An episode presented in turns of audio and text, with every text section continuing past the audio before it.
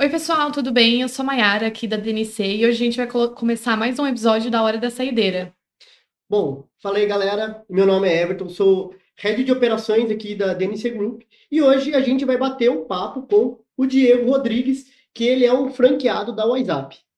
Tudo bem, pessoal? Bom dia, prazer estar aqui com vocês.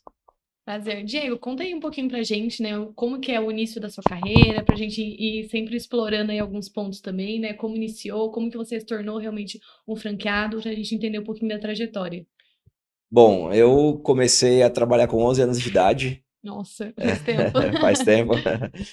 Eu trabalhei no depósito de areia e pedra, na verdade, comecei a trabalhar porque meu irmão trabalhava ele tinha dinheiro, eu queria ter dinheiro também. então eu comecei a trabalhar lá. É, minha mãe não queria e tudo, né? Depois, com 12 anos, aí um pouco por necessidade, né? Quando meu pai separou da minha mãe, uhum. eu comecei a entregar marmita de bicicleta. Depois, com 13, eu comecei a trabalhar de cobrador. Tinha um policial que tinha aqueles guardinhas de rua, sabe? Uhum, então eu ia lá cobrar a mensalidade das casas. Uhum. E com 14 eu entrei no, Eldorado, que depois o Carrefour comprou. Era uma rede de mercados lá, acho que é de São Paulo, se eu não me engano. Não lembro se tinha outros estados também. Uhum. O Carrefour acabou comprando, então entrei com 14 anos de idade lá. Uhum. Dentro do Carrefour, eu entrei como empacotador com 14 anos. Depois, quando eu fiquei maior de idade, fui pro caixa passei por diversos setores e cheguei a coordenador nacional de sistemas. Eu trabalhava numa matriz em São Paulo, viajava o Brasil todo dando treinamento de sistemas dentro do Carrefour. É, foi uma longa jornada do Carrefour, tem bastante história para contar, mas é muito extenso. Uhum. E, e aí do Carrefour eu fui decidi ir embora para os Estados Unidos para estudar. Uhum. Eu fui em 2017, então eu saí do Carrefour, eu tinha quase 19 anos trabalhando lá desde os 14 anos. Foi meu primeiro emprego registrado. E aí fui para os Estados Unidos, comecei a trabalhar lá de várias coisas, ajudante de pintor, ajudante de instalador de granito. Aí por falar inglês, o dono da empresa descobriu que eu falava inglês, né? Ele é um brasileiro também. Me colocou lá para cuidar da parte administrativa e financeira. Uhum. E depois eu fui é, ele abriu um novo negócio que era uma loja de gabinetes, a gente fazia os projetos de cozinha. Eu aprendi a fazer os projetos 3D num, num, programa específico que eles tinham lá e comecei a fazer o atendimento aos clientes. E aí eu tava lá, tranquilo, tava na minha extrema zona de conforto dentro da empresa lá. Tava ganhando bem financeiramente, melhor fase da minha vida até então. E, e aí eu seguia o Thiago Negro. É, tava começando a investir, porque ganhava em dólar, sobrava uma grana, investia aqui no Brasil. E aí o Thiago Negro fez um post sobre pirâmide financeira, e nisso o Flávio, ele repostou um post do Flávio. Eu não conhecia o Flávio, Flávio Augusto, geração de valor, né? E eu comecei a seguir o Flávio. Aí o Flávio, ele fez um Close Friends lá falando sobre técnicas de venda e eu queria aprender a vender, porque eu nunca tinha trabalhado diretamente com vendas. E, e aí eu gostei do Close Friends dele, comecei a seguir ele e ele lançou uma plataforma onde você podia se cadastrar para poder vender o curso de inglês da WhatsApp Online. E a promessa dele aqui teria treinamentos de venda de graça. E aí eu falei, pô, treinamento de venda com Flávio Augusto, né? O cara saiu na capa da Forbes, o mestre na arte das vendas. Eu falei, quero aprender. E aí entrei na plataforma e comecei a me destacar, né? É, porque na, tem um, um, ranking semanal e desde a primeira semana tem um caminho que você trilha lá dentro até você chegar à franquia. Então, desde a primeira semana até eu chegar no, no nível de liderança de equipe, eu fiquei em toda semana entre os três melhores. E a gente tinha mais de 20, hoje tem muito mais, né? Mas tem uns uns 25 mil agentes aí espalhados em uns 50 países. Tem gente do Canadá, do Japão, enfim. E, e aí eu fui treinando no caminho, que é proposto dentro da plataforma, até chegar à franquia. Então hoje eu sou um franqueado da Wiser Educação. Uhum. Eu tenho um time é, de venda. Eu tenho dois canais de venda, na verdade, um time de vendas que são mais de 6 mil agentes espalhados pelo mundo todo. E tenho também um canal de venda local, que é o Made Tech, onde a gente comercializa os produtos digitais da Wiser Educação. E ali eu tenho um time de vendas com funcionários. Então eu tenho nove funcionários hoje. Nossa, entendi. Nossa, bem bacana aí toda essa trajetória. E voltando um pouquinho da época do Carrefour, o que, que fez você fazer essa virada de chave para querer sair do país? Enfim, que tava todo. Você tinha uma estabilidade lá, querendo ou não, né? Como foi essa transição aí? Sim. É, na verdade, é, como eu falei, eu entrei no Carrefour como empacotador uhum. e eu, né, minha, meu pai tinha separado da minha mãe, a gente não tinha uma vida muito fácil financeiramente falando, só que eu tinha boas referências, né? As pessoas com quem eu andava, meus amigos, eles, a gente cresceu junto, eles começaram a fazer faculdade. Então eu queria fazer faculdade, né? Queria fazer faculdade, queria fazer ciência da computação. Só que não dava para eu pagar com o salário do Carrefour. Então eu trabalhava no Carrefour e fazia bico de garçom para poder pagar a faculdade de administração. E aí foi ali, aos trancos e barrancos, acabei me formando em administração. E chegou um momento, eu fui crescendo dentro do grupo Carrefour, fui para matriz e eu fui para a área de TI, que era meu sonho trabalhar na TI do Carrefour. E dentro da TI eu comecei a enxergar que o caminho era muito extenso para chegar onde eu queria, né? Eu queria ser diretor e, e aí eu comecei a ver algumas pessoas lá com, sei lá, 15, 20 anos, no cargo que eu tinha acabado de conquistar, né? Que era o coordenador de sistema. E eu falei, pô, será que eu vou ter que esperar tudo isso? Uhum. e então, assim, eu meio que desiludi um pouco da parte corporativa, da parte de trabalhar numa grande empresa. Era meu único emprego, eu não tinha nenhuma visão de fora, né? E só que eu comecei um pouco de estresse, um pouco de assim, de desânimo mesmo de, de querer trilhar esse caminho que era muito longo para chegar diretor. Só tinha um diretor no departamento, tinha, sei lá, uns 20 coordenadores, então, sei lá, uns 5 gerentes. Então, para que eu alcançasse algum o próximo nível ia demorar muito. E aí isso começou a me incomodar um pouco. É, e aí eu decidi mudar. Falei, ah, meu, tentar alguma coisa diferente. E aí eu acabei largando o Carrefour para poder ir para os Estados Unidos no intuito de principalmente estudar o inglês. Né? Eu já falava um pouco de inglês, eu queria aprimorar. E aí foi em 2017 isso. E eu fui para lá e lá tem, tem bastante história lá também. É, falando um pouco sobre educação, você pegou para ir para a área de TI. Só que você fez algum curso, alguma coisa para aprender TI, para conseguir entrar em TI no Carrefour mesmo, para depois ir para fora do país?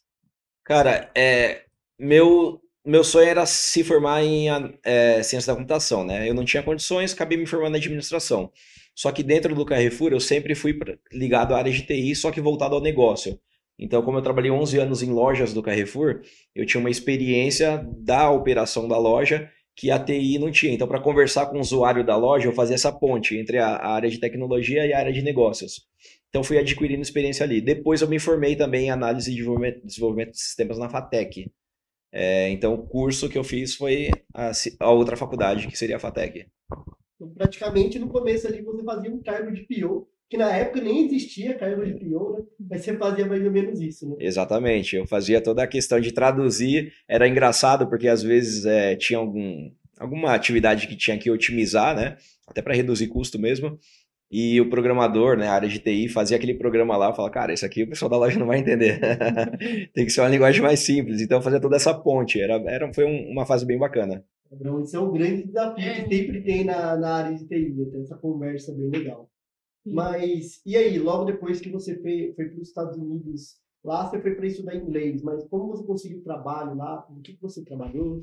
Bom, eu cheguei lá, os Estados Unidos assim, né? Quando você vai para estudar, você não pode legalmente trabalhar. então eu fui, arrumei um, um, trabalho de ajudante de pintor. E aí foi uma, uma fase bem assim, foi duas semanas só, né, que eu trabalhei como ajudante de pintor, mas na primeira semana eu estava trabalhando, tem uma comunidade brasileira muito grande, eu tava em Massachusetts. E aí o cara falou, ó, sobe essa escada aqui e raspa a parede ali pra gente pintar. E, pô, eu trabalhei a minha vida toda com escritório, com reuniões e tudo. E eu subi a escada 42 degra degraus, olhei para baixo assim, eu falei, meu Deus do céu, eu vou morrer aqui. Aí eu passou pela minha cabeça, né? Eu falei, o que, que eu tô fazendo aqui, cara? Olha, tenho duas faculdades, falo inglês, tô raspando uma parede. Mas continuei, né? E fiquei uma, duas semanas, na verdade, trabalhando como agente de pintor. E tinha um outro amigo meu que morava em Connecticut. É... E ele trabalhava com instalação de granito. E aí ele falou, pô, cara, eu tô precisando de um ajudante aqui, meu chefe tá contratando, né, e tal. Ele é brasileiro, ele tem empresa aqui há bastante tempo.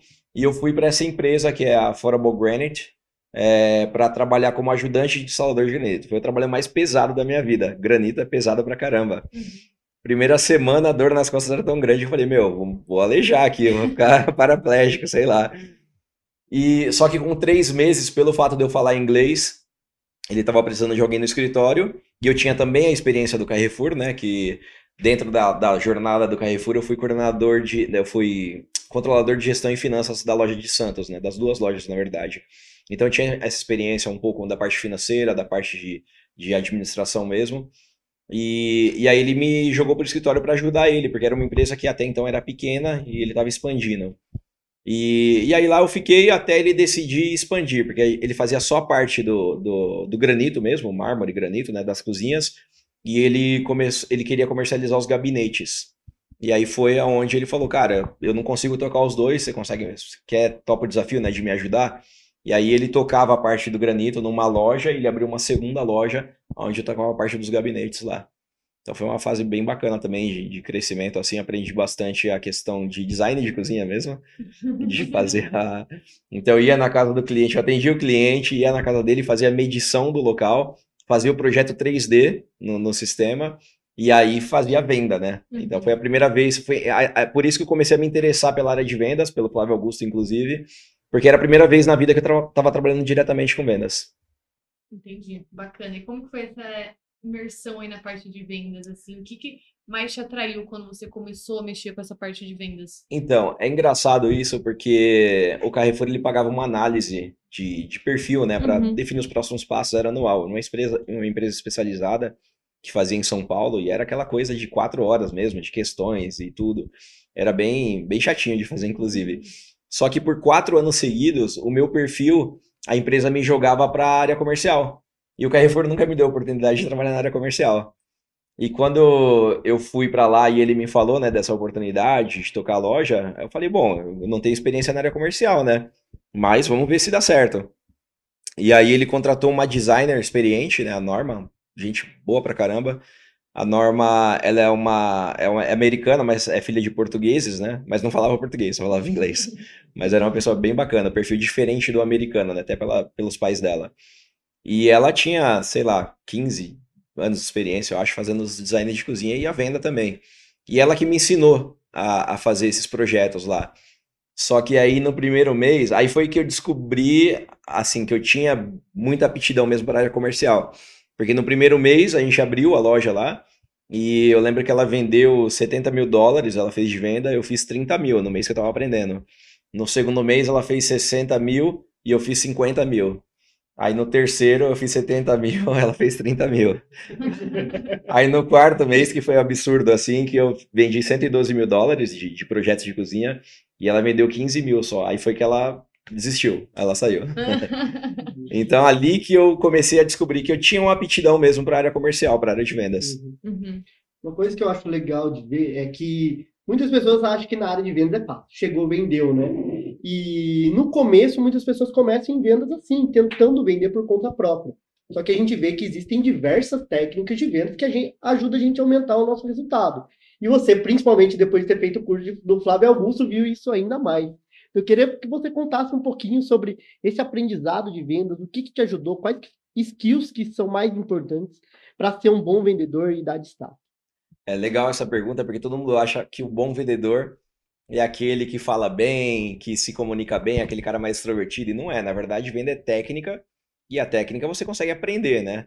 Então, eu tenho evoluído bastante com o Flávio, né? Com a Wiser Educação, a técnica de venda dele é bem, bem interessante, assim.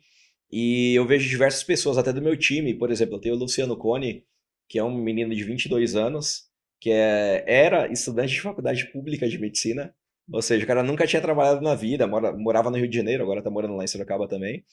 Experiência zero com vendas. E ele aprendeu a vender. Ele é um cara bem, assim, bem diferente. Eu, eu sou um cara mais um pouco mais comunicativo que ele, mas ele bem, sabe, bem introvertido, perfil totalmente diferenciado.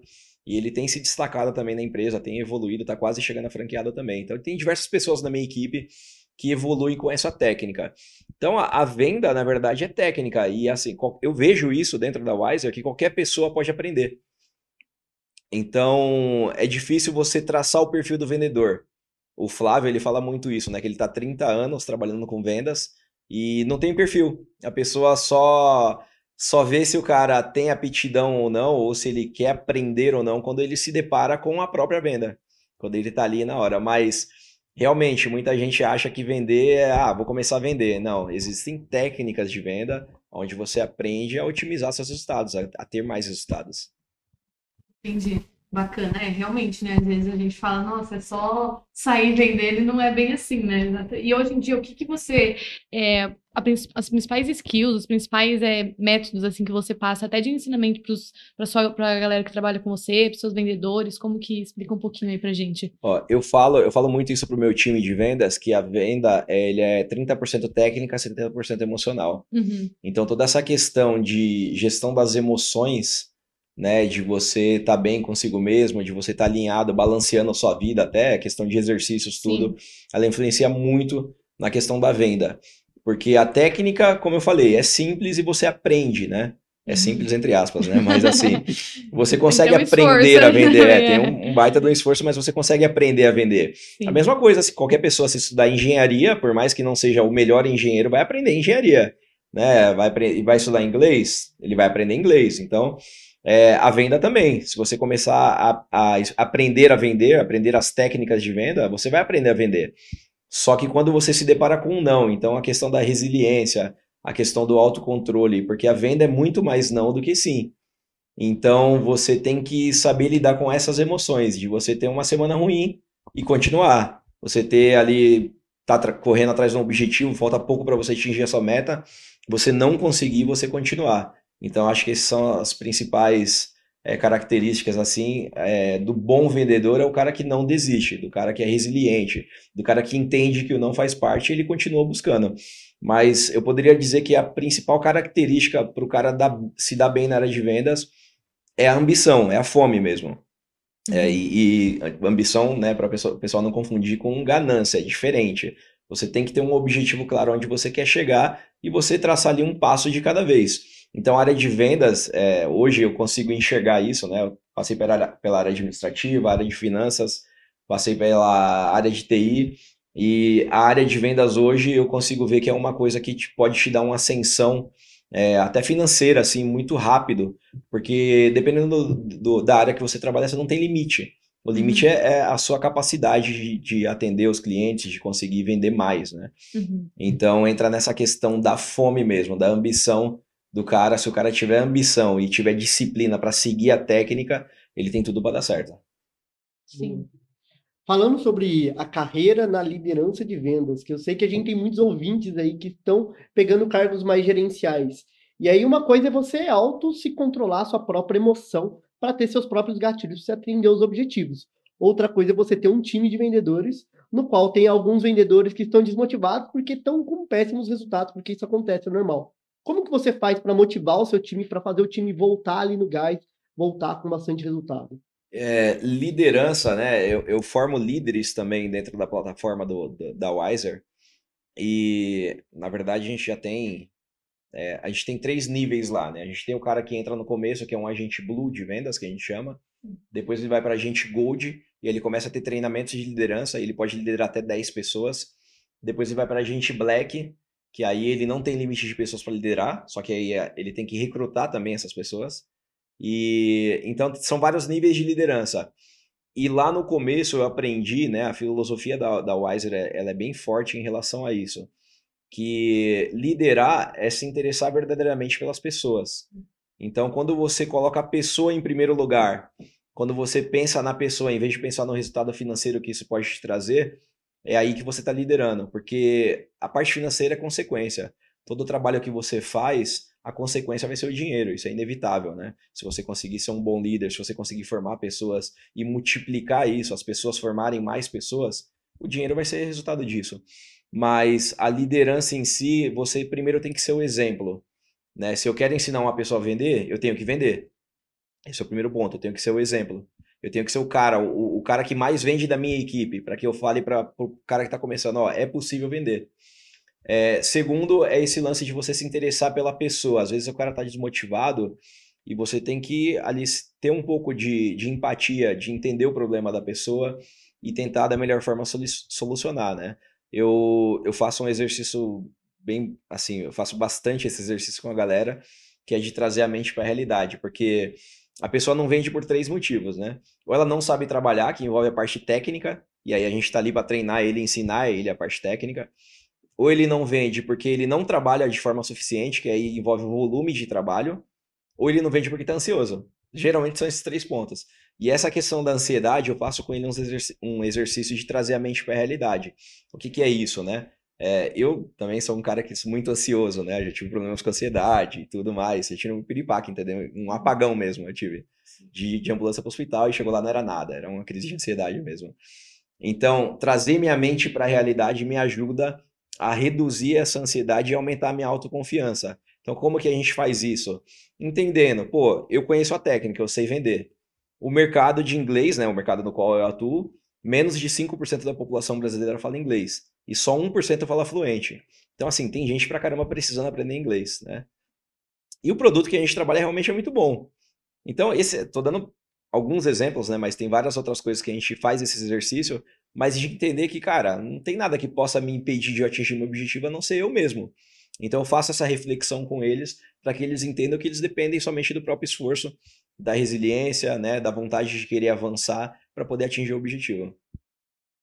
Legal, bem legal, me senti inspirada também ouvindo. E durante todo, desde a primeira vez né, que você teve o contato, aí para começar essa parte de vendas, né, em específico, até você chegar aí a parte de liderar pessoas, o que, que você enxergou como maior desafio, assim, nessa toda essa sua carreira?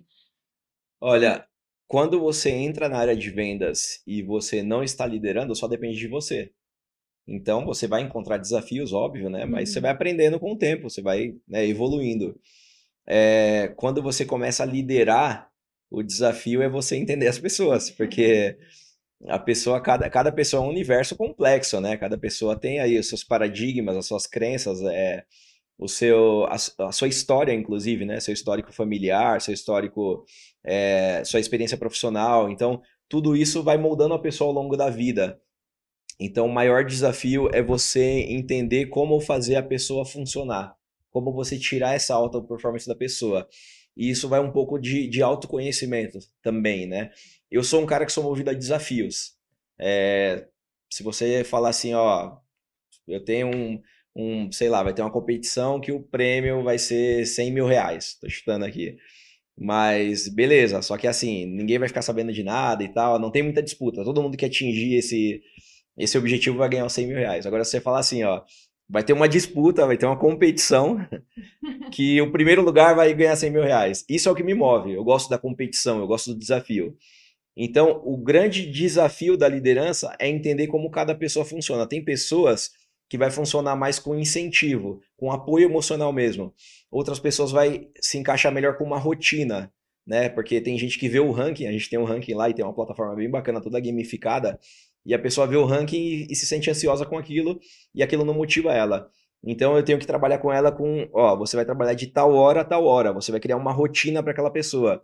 Tem pessoa que tem que bater no bom sentido, né? Falar, pô, e aí, vamos lá, meu. Vai perder mais uma semana? Vai, vai esperar até quando? Então acho que o desafio principal, né, é, é entender como cada pessoa funciona. E cada pessoa é diferente. Sim. Boa. É, uma coisa que eu gostei muito de ouvir da sua carreira é que você começou lá de baixo, começou vendendo marmita, começou como cobrador, depois empacotador, teve dois empregos e ao mesmo tempo estudando e etc. E eu vejo muitas pessoas falando: "Ah, eu não tenho tempo". É a maior desculpa que existe é o eu não tenho tempo. Sim. E você mostra que dá para fazer muitas coisas ao mesmo tempo. Mas como que você se organizava e o que, que te motivava a falar: "Não, vou trabalhar duas vezes, vou trabalhar três vezes, vou estudar ao mesmo tempo para chegar naquele objetivo"? É, primeiro, eu vi no trabalho em si, né? Independente do trabalho, eu vi no trabalho uma possibilidade de mudança de vida. Né? Como eu falei, assim, minha família, a gente passou por várias dificuldades financeiras mesmo, quando meu pai separou da minha mãe. É, era, eu tenho dois irmãos, né? Então era minha mãe trabalhando, minha mãe costureira, ganhava pouquíssimo, acho que era um salário mínimo para a época. Meu irmão trabalhando, ganhando um salário mínimo, e eu trabalhando um salário mínimo, e tinha um mais novo ainda. Então, assim, a gente começou a trabalhar por necessidade. E eu entendi desde cedo, né, como eu comecei a trabalhar cedo, que o trabalho poderia me tirar daquela situação. Né, a gente teve situações de ter, sei lá, devendo 10 meses de aluguel e o cara não despejar a gente por dó mesmo, né? Porque era uma mãe com três filhos, né? A gente teve situações de chegar um dia tarde e não tinha dinheiro para comprar pão. Então, cada passo que eu dava, eu não queria voltar para o anterior. É, eu não queria retroceder. E eu via no trabalho e na educação, principalmente, essa evolução, era um impulsionador, onde poderia me levar mais longe. Então, ó, eu resumi bastante, né? Até porque a gente, o nosso tempo é curto aqui. É, mas durante o período que eu estudava, que eu comecei a fazer administração, eu trabalhava de segunda a sábado à tarde no Carrefour. Sábado à tarde eu ia para o buffet, trabalhava, era festa de casamento, era um buffet que trabalhava com eventos, então eu ficava até duas da madrugada. No dia seguinte, que era minha folga do Carrefour, eu voltava para o buffet, meio-dia, também duas horas de madrugada. No dia, do, dia seguinte estar no Carrefour. Teve uma outra época que tinha um programa do governo do estado de São Paulo que era a Escola da Família, que você trabalhava sábado e domingo na escola e o governo pagava a sua faculdade. Então, assim, minha faculdade toda eu praticamente não tive folga, estava sempre trabalhando, porque não tinha condições realmente de pagar, condições financeiras mesmo, e minha mãe não podia me ajudar é, de pagar a faculdade. E então era ou fazia isso ou não fazia. Então, a, às vezes, quando você pensa que você não tem tempo, e aí você olha lá, né? O celular agora tem a função de você ver o screen time lá e ver a quantidade de horas que você gasta num jogo, Sim. num aplicativo. Se você concentrar essa sua energia, esse seu tempo numa coisa que vai fazer você evoluir, cara, não tem. Tempo a gente arruma, né? A desculpa do tempo é bem complicada, porque quando você para para analisar e você começa a escrever a sua rotina diária, você vai ver que você tem várias lacunas de tempo que você pode encaixar outras coisas. Um exemplo disso, é, eu trabalhava em São Paulo e morava em Santos, então eu pegava fretado, né? E o fretado na volta era duas horas. E aí eu tinha várias opções, assistir um filme, por exemplo, jogar. Mas eu estava estudando inglês naquela época. Então eu sempre busquei otimizar meu tempo, porque acho que o que mais me move é não querer voltar para a situação que eu passei. É, então eu não quero voltar. Como eu não quero voltar, eu vou fazer de tudo para que eu avance, né? E acho que isso, isso foi o, o, meu maior impulsionador. E essa questão da organização, até fugir um pouquinho da pergunta, é, não tinha muita opção de tempo, na verdade. Eu trabalhava, saía do trabalho e ia para o outro trabalho. Ou quando eu comecei a estudar na FATEC também. Eu trabalhava em São Paulo, morava na Baixada Santista, então pegava o fretado, era 15 para 5 da manhã, chegava no Carrefour, eu entrava mais cedo para poder sair um pouco mais cedo, pegava o fretado de volta e ia para a FATEC, né, para fazer a, o análise de desenvolvimento de sistemas, e depois chegava em casa, era 11 horas da noite, para depois, 15 para 5 da manhã, tá levantando de novo, pegar a fritada. Então, acho que quando a gente tem um objetivo claro onde a gente quer chegar, a gente não, a gente consegue eliminar essa desculpa do tempo. Nossa, realmente, agora até hoje eu me senti inspirada com, com, essa questão, com essa questão de tempo. E até falando é, um pouquinho né, de toda essa parte de educação, assim, o que, que também é, já que a gente entrou nesse ponto, você trabalha hoje em dia com a educação, querendo ou não, né? Então, Sim. o que, que, realmente te chamou a atenção também para fazer mais esse tipo de trabalho? Que você poderia ter a questão que você conheceu o Flávio Augusto também, mas poderia trabalhar com vendas de qualquer outra coisa também, né? Já que você Sim. tinha isso. Então, o que, que chamou mais a sua atenção no ramo da educação? Como que você tem essa visão assim sobre o valor da educação? É, eu, eu, eu, tenho, eu acredito muito que é a educação que muda a vida das pessoas, né? E mudou minha vida, inclusive. É, meu irmão mais novo, o Matheus, ele mora em Paris hoje. Ele trabalha na Schneider, que é uma multinacional alemã. Ele era estagiário, ele fez faculdade de administração também da mesma forma, naquela dificuldade, né? A gente batalhando ali para poder ajudar ele. E ajudar ele não no sentido de pagar, né? Mas de ajudar minha mãe para que ele não precisasse ter esse compromisso a mais. E nessa fase da vida também eu já tava, já tinha sido promovido no Carrefour, estava um pouco mais fácil. É, mas assim, o meu irmão, ele teve a oportunidade de ir para a França porque ele falava inglês, né? E ele estudou inglês e espanhol. Meu irmão hoje ele fala quatro línguas, né? Ele é aquele cara bem focado, bem. E então assim, a educação mudou a vida dele. A educação mudou a minha vida, porque eu tive uhum. oportunidades dentro do próprio Carrefour porque eu acabei me informando. Então eu acredito muito nessa área. E, e para a pessoa avançar, é, não tem outro jeito a não ser a educação. Então, quando eu conheci a plataforma, óbvio que tinha um interesse na técnica de venda, mas, pô, é diferente de você vender, e pelo amor de Deus, isso não é uma crítica, tá? Mas é diferente você vender um plano de TV a cabo que as pessoas assinam e nem assistem, né? É diferente de você vender cigarro ou sei lá, qualquer outra coisa que faz mal. Então, assim, é, juntou o melhor dos mundos. A área de vendas que eu tinha vontade de atuar e a área da educação que eu sei que vai mudar a vida das pessoas. Então, a gente vende mudança de vida, porque o inglês muda a vida das pessoas, né? As pessoas ganham é, mais oportunidades de trabalho. Quem fala inglês, isso é uma estatística, acho que é da Cato, se eu não me engano, tem acesso a salários até 62% maiores de quem não fala. Então, quando isso, isso eu falo muito para minha equipe de venda. Você não está ligando para vender, você está ligando para levar uma oportunidade de mudança de vida para as pessoas. E a venda é consequência disso. Então, essa mentalidade ajuda a pessoa a ter a alta performance, porque ela liga interessada em ajudar o cliente, o possível cliente ali, e melhorar de vida. E não pensando só no dinheiro. Como eu falei, o dinheiro vai ser consequência disso. Sim. É bem legal falar disso, uhum. porque eu vejo acontecendo no nosso dia a dia, a dinâmica também é uma EdTech, e a gente vê que às vezes a gente fica incomodado em não conseguir ajudar uma pessoa que a gente gostaria uhum. muito de ajudar. Então, eu vejo isso como um propósito. Quando a gente tem uma coisa que a gente é apaixonado, e pelo que eu vi da sua história, desde o começo você era apaixonado pelo setor comercial, você queria isso, alcançou um propósito ali, ali a gente começa a arregaçar, né? Tanto é que nos seus três primeiros meses de vendas ali, você disparou absurdamente, né? É, eu assim, quando você acredita no que você faz, isso te ajuda a avançar. E realmente o que você falou, às vezes eu vejo a pessoa assim conversando, e aí entra essa questão da objeção do tempo, e eu fico pensando assim, às vezes nem tudo a gente pode falar, né? Até por. Mas fala, cara, olha o que você está fazendo, você está deixando de, de avançar, né? De investir em algo que vai mudar a sua vida. Porque parece até para algumas pessoas que a gente está ligando só para vender. Né? A, a, a, nossa atuação é vendas por telefone que a gente faz mesmo, né? Ou seja presencial também. Parece que a gente só está no interesse de vender para ter o objetivo financeiro.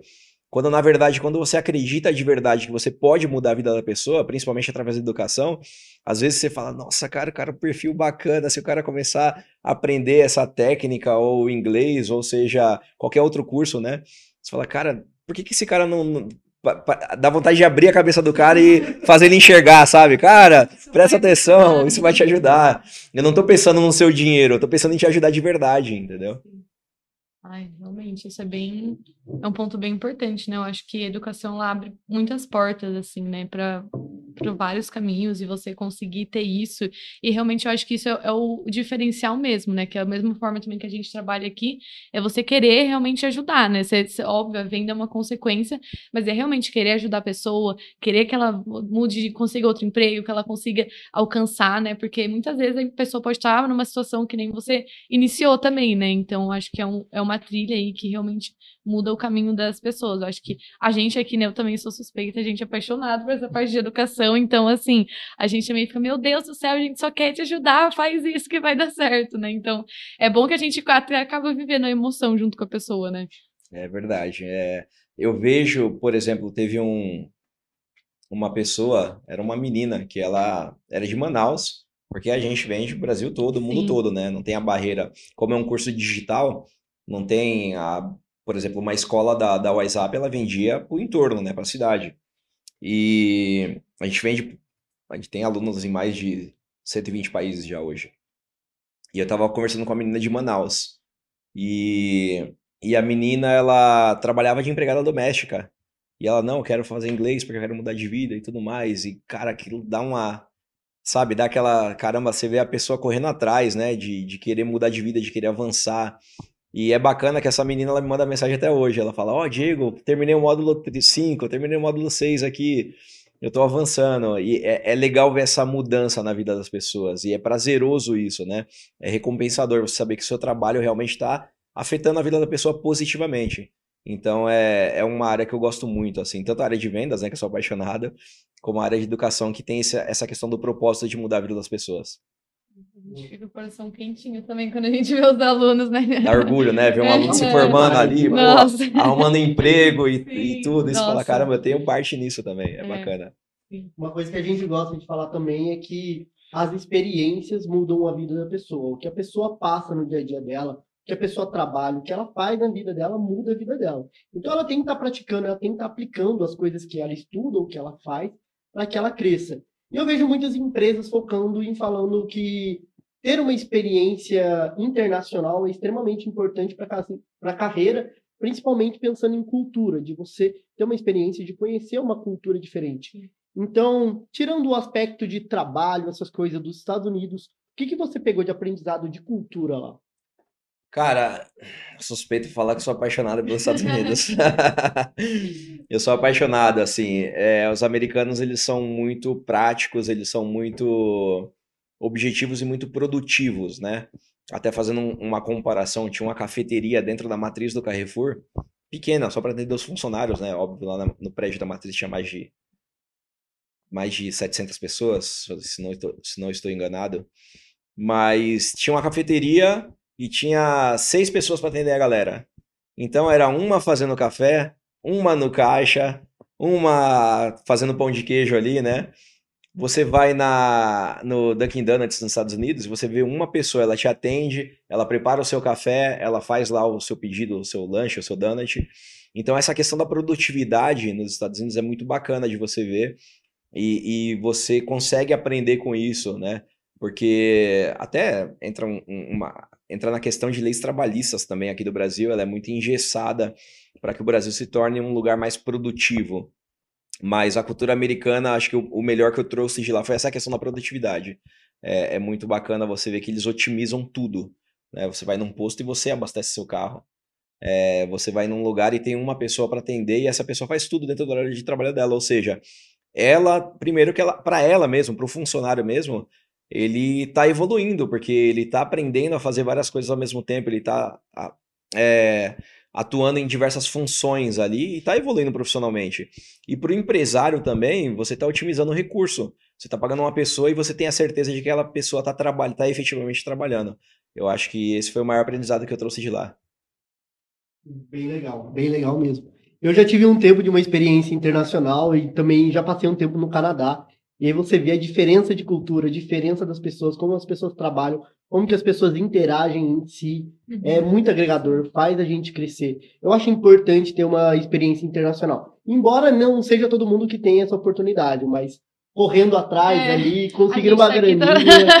Tem um monte de programa que a gente vê aí de work and travel, que você vai para fora e trabalha lá fora para você conseguir te pagar. Sim. Então é muita coisa que dá pra gente fazer pra é. gente ter essas oportunidades. Realmente é uma coisa que vale muito a pena. Você ir para fora é, expande a sua mente. Você começa a enxergar o mundo de um outro jeito. Sai da caixinha. Sai da um caixinha, pouco, né? exatamente. Até fazendo um paralelo com o Carrefour, quando eu trabalhava no Carrefour, para mim o mundo era o Carrefour, eu não tinha uma visão externa. E quando você sai do país é a mesma coisa. Você começa a ter, fala caramba, existe um mundo diferente aqui e que assim que eu posso explorar, né?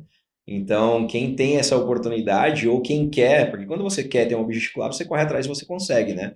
Se, eu, eu, eu falo muito, né? Uma frase que eu falo muito para os meus agentes lá, que é: se você acreditar, você consegue. Então, o primeiro de tudo, você tem que acreditar em você. Se você quer ter uma experiência internacional e você acredita que você possa conseguir isso, meu, vai atrás que você vai conseguir e vai valer muito a pena, porque realmente vai expandir a sua mente e vai fazer com que você cresça. Sim.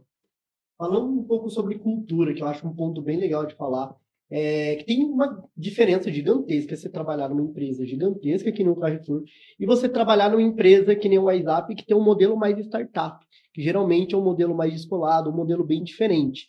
E a gente pega, por exemplo, uma empresa grande, geralmente a gente tem horário para entrar e para sair, é, só que a empresa geralmente não tem uma cultura tão forte. Agora, numa startup, geralmente a gente trabalha mais, a gente fica depois do horário, às vezes trabalhando, só que é uma cultura totalmente diferenciada. O que, que você vê de diferença entre cultura entre uma empresa grande e uma empresa menor? O que, que você acha legal de uma, legal de outra? Cara, a empresa grande, assim, as grandes empresas, agora tem, tem mudado com o tempo um pouco isso, mas tem mais aquela cultura mais antiga, né? De, de você cumprir horário, de você estar tá ali, de ter o chefe, por exemplo, né?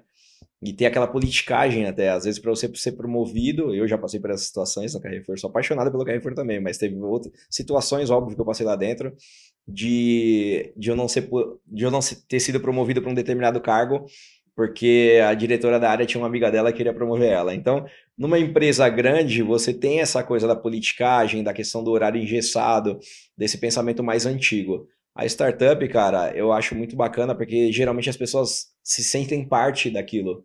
Então você trabalha até tarde, mas não é porque ninguém tá mandando, é porque você tem aquele objetivo, pra, né? Você tem aquele objetivo para entregar. Você trabalha com metas claras. Então eu tenho esse projeto para entregar em tal data. Então não importa se amanhã eu vou entrar uma hora mais tarde, no outro dia eu vou ficar uma hora mais a mais no trabalho, né? O que importa é o resultado final daquilo e o envolvimento das pessoas nessa cultura. As pessoas se sentem parte desse projeto e elas querem fazer acontecer. Essa é a grande diferença. Numa não, não vou generalizar, né, mas as grandes empresas, as mais antigas inclusive, você vai pela sua obrigação do seu contrato. Numa startup você vai porque você quer fazer parte daquele projeto, porque você quer crescer junto. Eu acho que essa é a grande diferença. Nossa, é, realmente, né? Você até comentou no começo da conversa que você queria alcançar um cargo, né, de gerente, se não me engano, e você viu que tinha muitas pessoas na frente, assim, né, para isso. Muitas vezes na startup, né, um ambiente mais contraído não não tem essa parte de realmente de nossa, tem que esperar aquela pessoa para depois ser eu. Eu acho que enxerga uma esperança, né, muito muito maior assim, se sentir parte mesmo que você falou. E hoje em dia é na sua na sua franquia, né, que você tem aí realmente, como que você como que é essa cultura, né? Você trouxe mais o espírito de startup, como que funciona toda essa cultura, o que, que são até os seus valores, assim, que você faz junto com todos os seus vendedores, todos os seus funcionários. É, lá, é, é, vendas, a gente trabalha com resultado, né? Sim. Então, o resultado fala mais alto que qualquer coisa. Então, eu falo muito isso para os funcionários. Eu falo, uhum. cara, você quer entrar mais tarde, quer sair mais cedo, quer, ah, quero viajar o final de semana e vou trabalhar de home office. Contanto que você esteja produzindo, cara, você está livre para fazer o que você quiser. Uhum. A gente não vai ficar se prendendo a, a horário de trabalho, né? Porque tem pessoas, e isso é muito claro, até na liderança você tem que aprender isso, tem pessoas que performam melhor de manhã, tem pessoas que performam melhor à noite. Eu sou um cara da noite. Eu não gosto de acordar cedo, mas se eu tiver que trabalhar até 3 horas da manhã, eu trabalho numa boa, com uma energia lá em cima.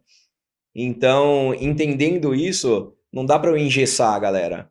É, às vezes o cara quer fazer uma viagem, mas hoje com a tecnologia, com a internet, com tudo, você pode trabalhar em qualquer lugar. Dificilmente tem uma coisa que você não faça, a não ser que seja um, um estabelecimento onde você tem um atendimento ao público, né?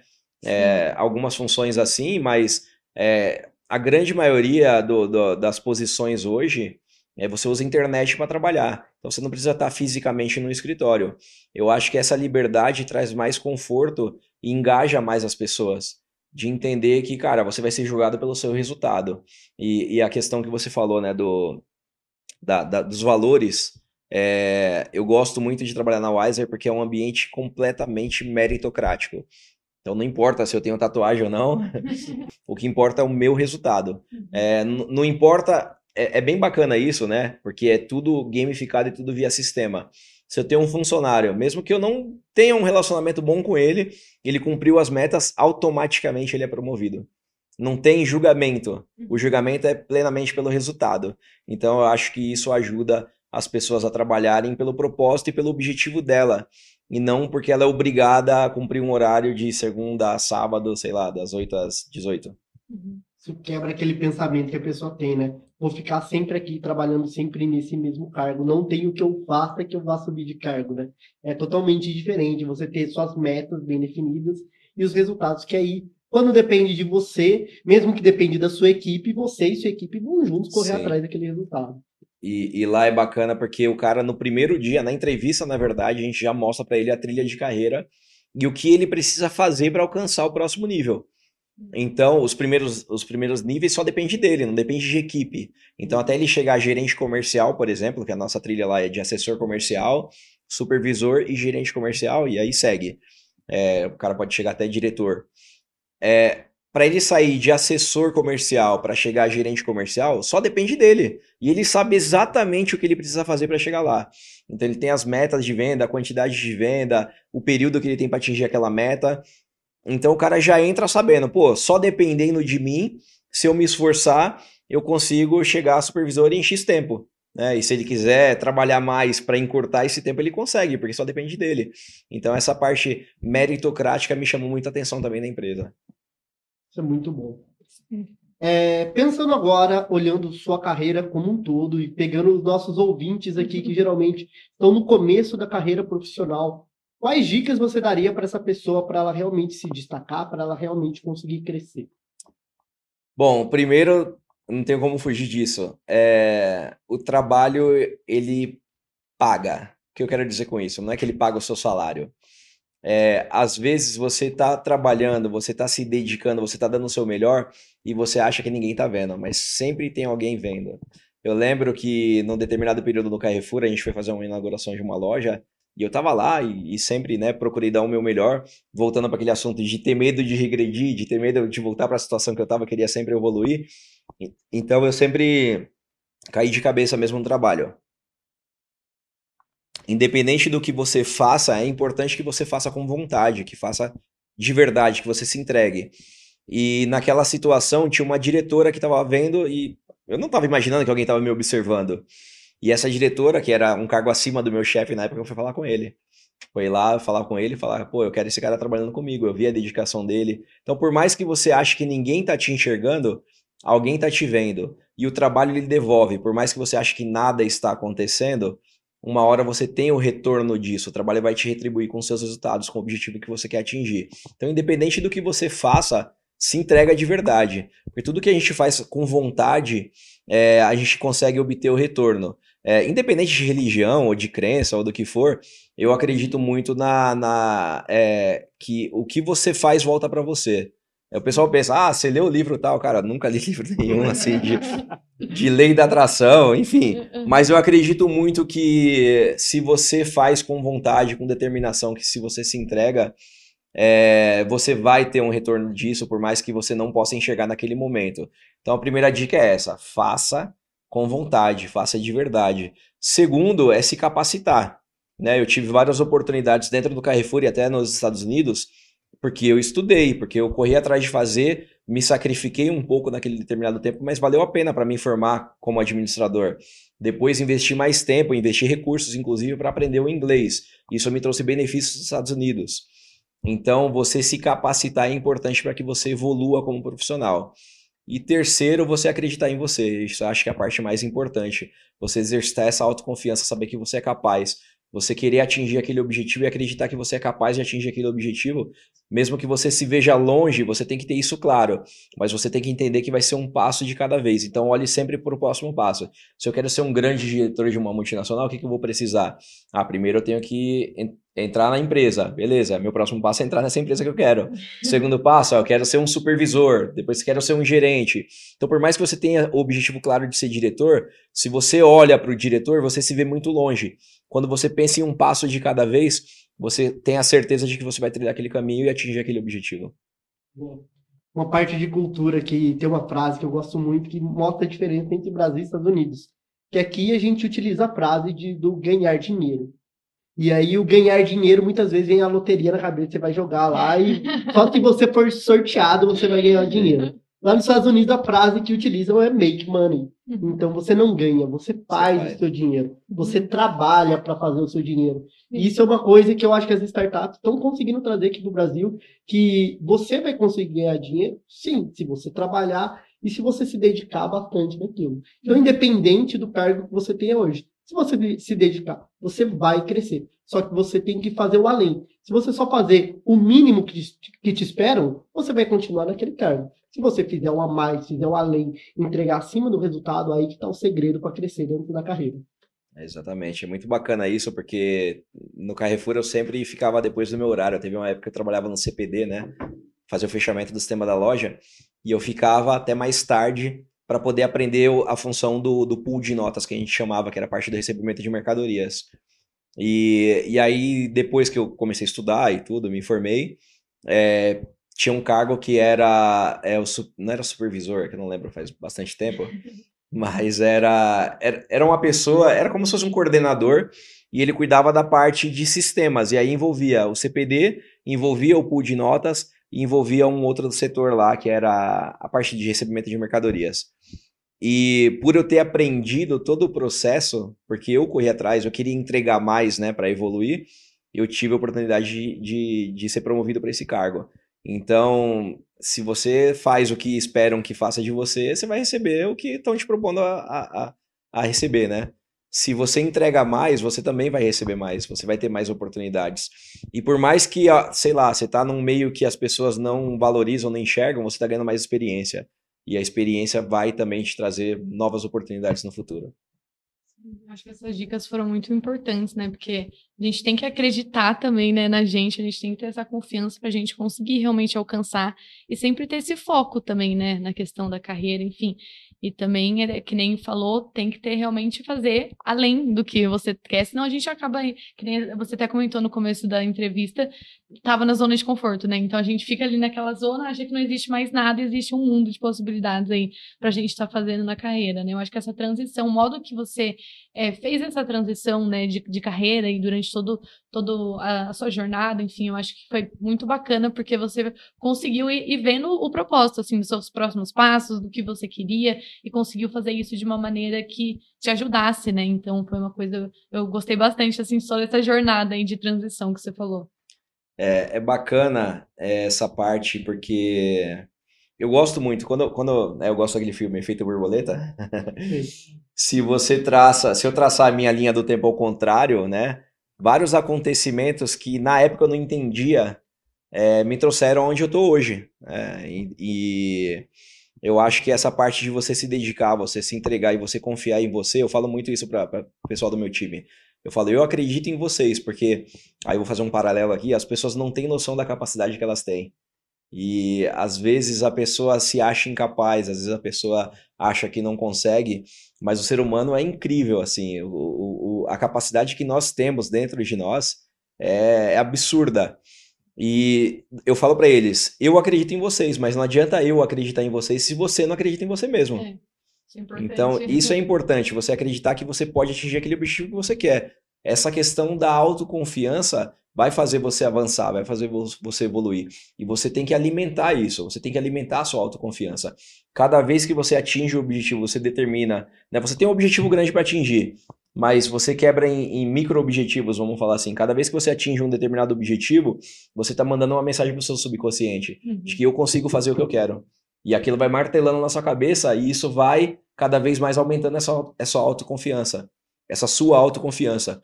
E essa sua autoconfiança consegue fazer com que você performe bem e avance rumo ao seu objetivo. Sim, perfeito. Nossa, muito, muito bom, muito bom esse nosso papo. Te quer fazer mais alguma pergunta final? Não, acho alguma que... curiosidade? Bom, acho que, vamos dizer, falando agora do efeito borboleta, se você voltasse para o passado, te encontrasse ali com 16, 17 anos, o que, que você falaria para você? Cara, eu falaria, eu, eu sempre, é engraçado eu falar sobre autoconfiança, né? Porque eu, eu sempre fui uma pessoa insegura. Eu, eu nunca acreditei que eu era capaz de fazer uma coisa assim, mas talvez pela necessidade eu queria sempre entregar mais para tentar provar para mim mesmo, não provar para ninguém, mas provar para mim mesmo que eu seria capaz. Então, se eu me encontrasse, eu falar, cara, continua nessa caminhada que vai valer a pena. Continua dando o seu melhor, continua se entregando, continua buscando seus objetivos, porque você não vai se arrepender, vai valer a pena. Porque hoje, é, até por essa oportunidade da Wise, essa proximidade que eu tenho com o próprio Flávio, é, cara, eu tô vivendo uma vida que eu, de verdade, assim, sendo bem sincero, eu nunca pensei na minha vida em viver o que eu vivo hoje, né? Toda a mudança de vida que eu trouxe para minha família, né, para os meus pais, é, até para meus tios, avós, enfim, toda essa mudança, essa possibilidade que eu tenho de ajudar as pessoas hoje, eu nunca imaginei viver isso, né? Nem nos meus mais loucos sonhos eu imaginava estar tá vivendo o que eu vivo hoje, em questão de evolução pessoal, profissional e principalmente financeiro. E então, se eu me encontrasse, eu falar, cara, continua que vai valer a pena. Às vezes você pode não estar entendendo o que está acontecendo, mas no final a conta vai fechar, no final vai fazer sentido para você isso. Muito legal. Perfeito. Nossa, maravilha. Gostei muito. Gostei muito desse nosso papo, Diego. Gostei de conhecer aí um pouquinho mais sobre você. Eu acho que a gente tirou muitos aprendizados aí também, tanto pra gente, para os nossos ouvintes. Eu acho que foi um papo muito bacana que a gente conseguiu realmente ver todo esse valor, né? E realmente se inspirar até em toda a trajetória aí que, que você fez aqui junto com a dinâmica. Queria agradecer a sua participação, queria agradecer também aí o Everton que está aqui comigo fazendo essa entrevista aí junto com você. E também, se você quiser falar aí para a galera de seguir no Instagram, LinkedIn, se deve só adicionar, como, por onde, onde você tá aí para a galera te acompanhar também. Bom, eu tô no Instagram, é diego.rodrigues163. É, eu falo muito da, da plataforma da Wiser, é uma oportunidade, inclusive, uhum. quem busca uma renda, quem está precisando de fazer uma grana ou quiser aprender técnicas de venda, pode entrar em contato lá. A gente tem essa oportunidade, a pessoa não paga nada para entrar, não tem que comprar nada, não é marketing multinível, não tem nada disso. então é uma oportunidade realmente de ajudar as pessoas. E, e um, dos, um dos propósitos desse projeto, inclusive, é a mudança de vida das pessoas. Então, eu vejo bastante gente que estava passando dificuldade financeira ou que estava sem rumo, evoluindo dentro dessa nossa plataforma. É uma oportunidade bem bacana. Quem quiser pode me puxar no Instagram que a gente sempre está recrutando pessoas. E, de novo, treinamento de graça, vai ter treinamento semanal com o Flávio Augusto, vai ter treinamento comigo, não paga nada para entrar, não tem que comprar nada, é bem bacana e tem essa possibilidade de evolução. É, acho que mais o Instagram que eu O uso Instagram, mesmo. então. É, não, tenho, o LinkedIn é um pouco mais corporativo e eu, eu fugi bem dessa parte corporativa. Aham. Então, Então. podem me seguir lá que a gente vai conversar, vai ser bacana. Beleza, maravilha. Então, muito obrigada de novo, Diego, aí pela sua participação. Ficamos muito felizes aí que você veio também aqui para conversar com a gente, tá? E também agora para os nossos ouvintes, sigam a gente no Instagram, sigam no LinkedIn, a gente está em todos os lugares. Se inscrevam também no canal, né? Da hora da saideira aqui, por, por favor, para estar acompanhando a gente, tá? E sempre acompanha que a gente sempre vai ter muitos é, episódios falando sobre carreira, sobre a transição, enfim, inspirações aí para estar ajudando, tá? Agradeço aí a todo mundo que acompanhou também. E esse programa é patrocinado pela DNC, a escola revolucionária que forma a nova geração de líderes.